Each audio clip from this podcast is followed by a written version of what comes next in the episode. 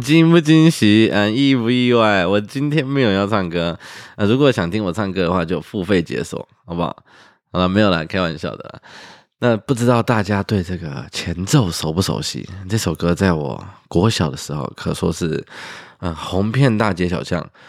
当时呢，我。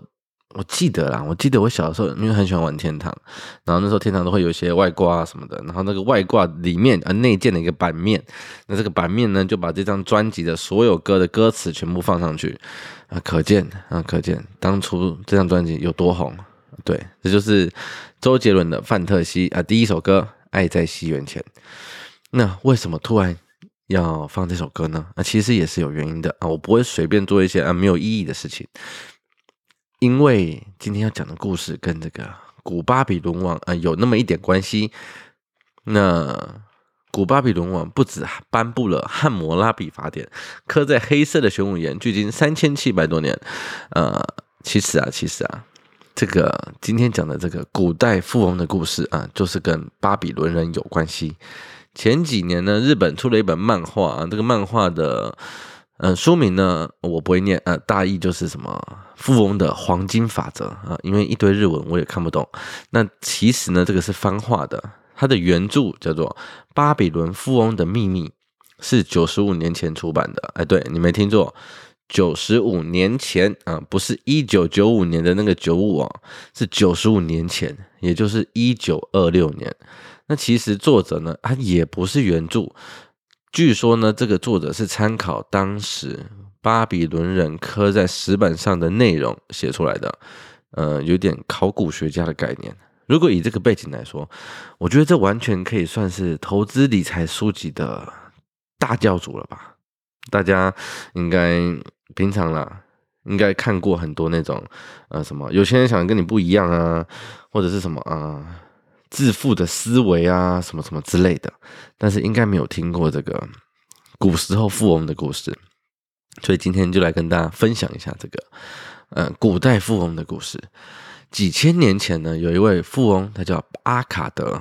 年轻的时候，他是一个抄写员，跟所有金字塔底端的人一样，他也希望自己能过上财富自由的生活，然后酒池肉林 啊，不是，反正就是他希望这个可以夺回人生的选择权啊。对，那有一天呢，有一位富翁来找他定做一块石板，然后跟他说：“哎，我两天后来取。”阿卡德说：“嗯。”你这个内容有点多，要在两天内写完，我觉得很难，几乎不可能。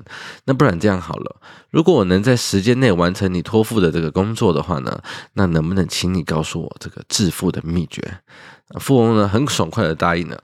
但是两天后啊，这个阿卡德苦民所苦啊，睡到中午，因为内容实在太多了，他一个熬夜制作啊，不小心睡着了，结果富翁来了啊，想说。那你怎么还没写完？这个阿卡德一脸愧疚，跟他讲说：“因为内容真的太多了，我熬夜帮你做，不小心睡着了。那你可不可以再给我一次机会？”然后富翁看他这么有诚意呢，也就允诺他：“好，那我就再给你一天的时间。”一天又过去了啊，这一次阿卡德就没有苦民所苦了，他总算是完成了这个富翁托付的工作，满心期待听到富翁致富的秘诀。然后富翁给他第一个建议啊，却是简单到不能再简化的意见：存钱。当时啊，我如果是阿卡德，我应该会想说：“你的公杀小。”我相信，如果是你的话，应该也是差不多反应。但是富翁跟他讲，富翁说：“很多人辛苦工作了，嗯，大半天啊，甚至一个月。”但是在拿到薪水的当下呢，却不是先留给自己，而是用来支付很多不必要的花费，甚至是超过本身消费能力的奢侈品。上帝啊，会惩罚那些把所有钱花光的人。你必须强迫自己每个月存下啊，不低于收入的十分之一的钱，就算是土石流来啊，台风来啊，世界末日啊，你都不能花掉。说完呢，富翁就走了，留下半信半疑的阿卡德。诶，就这么简单。我只需要把收入的十分之一存下来就可以了。虽然阿卡德对富翁这样的建议呢半信半疑，但是呃，富翁毕竟还是富翁嘛，他还是照着做。但是令他感到惊讶的是，他的生活水平并没有因为必须要先存下这个十分之一的收入而有所降低。相反的，他在心态上呢，慢慢开始觉得，诶，我好像有一点钱了啊。就这样过了一年，富翁又来了，哎，卡德啊，卡德啊，怎么样？上次说的你有照做吗？有有有啊，我每个月呢都把收入的十分之一存下来了。那存下来之后呢，嗯，拿那些钱去干嘛？啊，我拿去投资了。啊，富翁呢想说啊，好小子啊，不错啊，可教之才。那你投了什么呢？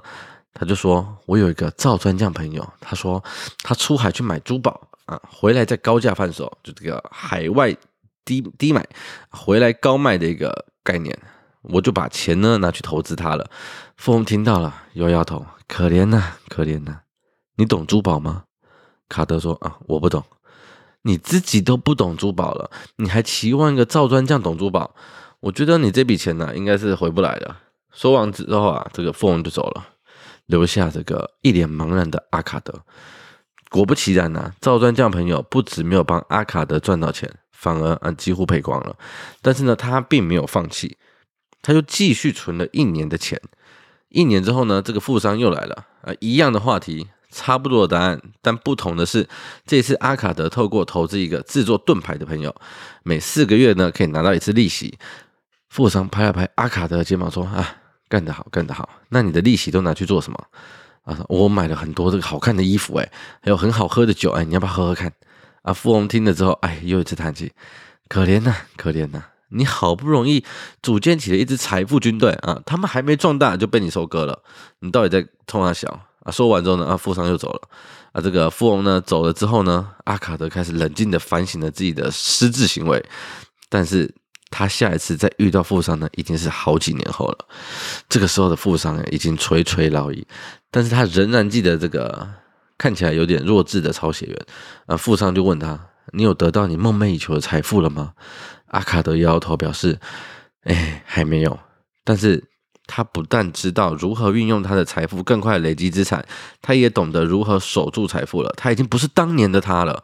啊，富商听了觉得很欣慰。其实呢，这个富商他有一个儿子，那他儿子呢不但不懂得投资理财啊，更是挥金如土。他担心如果将来这个财产都交给儿子啊，败光也是迟早的事情。他就询问了这个阿卡德，愿不愿意继承他一部分的财产。他说：“我相信。”你一定可以好好利用了财富，赚取更多的财富。哎，就这样，啊，阿卡德继承了富翁大笔的财富，然后用他独到理财的方法，成为了巴比伦首富。听完这个故事啊，我可以很负责任的啊，帮各位下一个结论：财富这种东西呢，还是用继承的比较快。听完这个故事啊，你可能会觉得，啊，我裤子都脱了，你给我听这个啊？别急，别急，别急。其实这个故事呢，我觉得很有趣啊。大家都小看了这个存钱这个小动作，这就像盖房子一样啊。你地基盖得不稳啊，你就想盖摩天大楼啊，其实只会盖出危楼。我觉得啦，在致富这条路上呢，大多数人欠缺的啊，不是知识，啊也不是技巧啊，其实是耐心。你有没有种过竹子？它呢，其实是遍布全球的五大洲啊。即使在极端气候下呢，它依然可以茁壮的成长，甚至具有比这个混凝土更大的承载强度，还有接近钢铁的抗拉强度啊。但是啊，你知道它这个成长过程吗？你刚开始种竹子的时候，竹子会开始扎根啊，并开始生长。即使你给它足够的水啊，你细心照料它一整年，你也完全看不懂它在干嘛啊。第二年也是这样啊，就算到了第三年呢，你也只会看到一个小萌芽啊。如果你有足够的耐心啊，到了第四年，它也只长了三公分啊，对，就是三十页。那你可能会好奇了，诶，我们平常看到那些竹子要长几年？感觉好像很久，诶，其实呢，这个答案呢超乎你的预料啊！第五年开始，每天三十公分啊，每天三十公分，疯狂的啊成长。在这段期间呢，它只需要六个礼拜，它就可以长到十五公尺啊！或许你会问了啊，它前面四年到底在冲啊小啊？其实，在最初的四年里面，它的根部不断向外生长，在土壤里面延绵延了数百平米。前面的四年啊，它是为了未来的增长啊，打下了坚实的基础，只是当时的我们都看不到。那你呢？回到这里，大家可以反问一下，你呢？你的根部呢？啊，算了算了算了，我不是很想跟各位讨论你们的根部啦。那回到这个故事啊，故事里面的阿卡德呢，把钱拿去投资这个珠宝啊，就像很多散户好朋友啊，听了邻居老王的建议啊，就买进某档。标的啊，听信某个老师啊就 all in，但自己呢根本什么都不了解啊。你觉得这样赚得到钱啊？钱真的这么好赚？不知道你有没有当过兵啊？啊，没当过没关系啊，但是应该啦，你应该有扫过扫过地嘛，啊，扫过叶子嘛。我记得我当兵的时候啦，在部队里面呢，其实每天都是做差不多的事情。啊，扫扫落叶呢，其实就是其中一项，尤其是秋天的时候，这个落叶多到你怀疑人生。营区很大，啊，树很多啊。通常呢，你从左边啊扫到右边啊，左边又一堆啊，你从右边啊扫回左边啊，右边又满地啊。这时候你就开始想，啊，我扫快一点好了。啊，其实结果还是一样，嗯，因为道理很简单，因为落叶会一直掉。啊，其实其实只要等到冬天啊，叶子掉光，啊，你就可以扫干净了。我觉得这个地上的落叶啊，就像是我们无尽的欲望啊，层层叠叠覆盖住你的耐心。你身上就算有亿万的欲望啊，却只有一天不到的耐心啊，你要怎么扫得干净？我觉得在这个投资啊、交易啊，其实也是这样子啊。这个市场呢，天天落叶纷飞啊，看似啊好多好多的机会哦啊，伸手一抓啊，什么都没有抓到。